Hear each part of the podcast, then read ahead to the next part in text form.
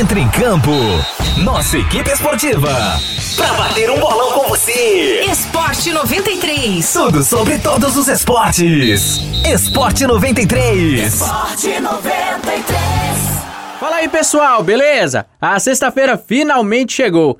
É hora de ficar por dentro das novidades do mundo esportivo. Vamos aos destaques de hoje. Eu sou Rafael Lima e o Esporte 93 está no ar. Esporte 93. E hoje a gente começa com uma notícia boa para quem curte jogos eletrônicos e estuda na Universidade Federal de Roraima. É que a Confederação Brasileira de Desportos Universitários está com inscrições abertas para o Jubes Esportes, a maior competição universitária de esportes do Brasil.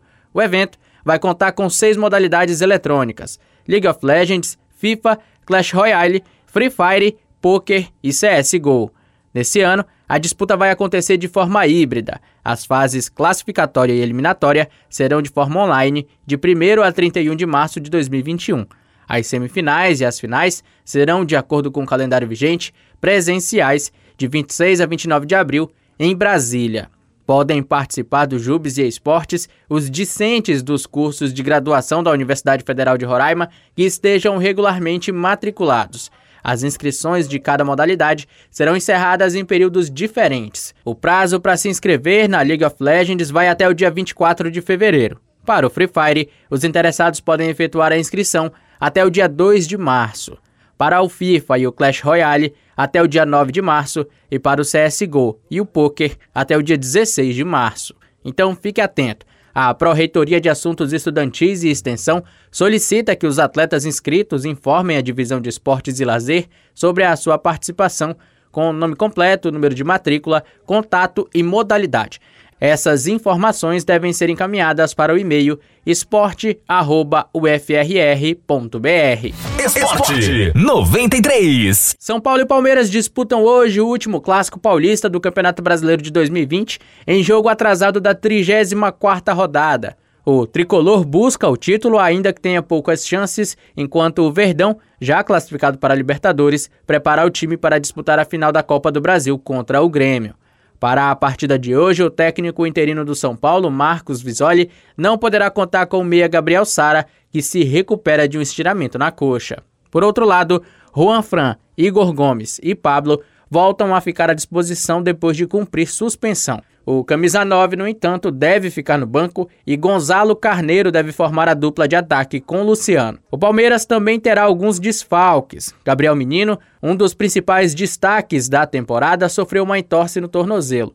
Também não vão para a partida Gabriel Veron, Zé Rafael e Emerson Santos, todos por lesão. São Paulo e Palmeiras se enfrentam hoje, 8 e meia da noite, no Morumbi. Esporte 93. Mas além da disputa pelo título e da luta contra o rebaixamento, a reta final do Brasileirão promete muita emoção na briga por uma vaga da Libertadores. Seis times já estão garantidos: Internacional, Flamengo, Atlético Mineiro, São Paulo, Fluminense e Palmeiras. Além desses, o Grêmio precisa de apenas um ponto para confirmar a sua vaga. Com isso, restará somente mais uma vaga no G8 para quatro candidatos. E quem leva vantagem nesse momento é o Santos, que tem 53 pontos, mais o Atlético Paranaense com 50. Corinthians e Bragantino com 49 ainda têm chances. O Peixe garante a vaga com uma vitória e um empate nos dois últimos jogos que restam contra Fluminense e Bahia. Já o Furacão precisa ganhar do Grêmio e do Esporte, além de secar o Santos. O Corinthians enfrenta o Vasco e o Internacional e, além de vencer, precisa de tropeços dos Santistas e dos Paranaenses. O Bragantino corre por fora nessa disputa. Precisa vencer os dois jogos que restam e conta com tropeços de Santos, Atlético e Corinthians. Esporte 93. Para encerrar, a gente traz as novidades do mercado da bola. O Porto anunciou ontem a contratação do atacante PP do Grêmio. O clube português irá pagar 15 milhões de euros ou 98 milhões de reais na cotação atual.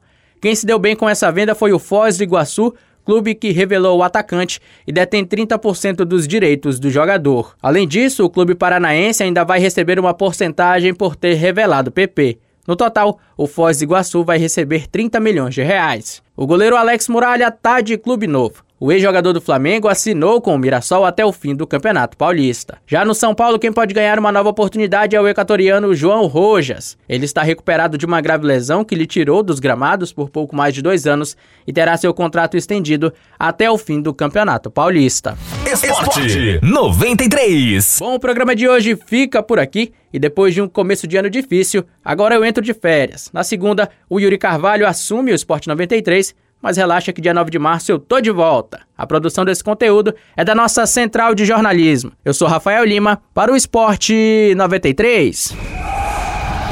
Esporte 93. A seleção da 93 entra em concentração. Mais informações esportivas na segunda-feira.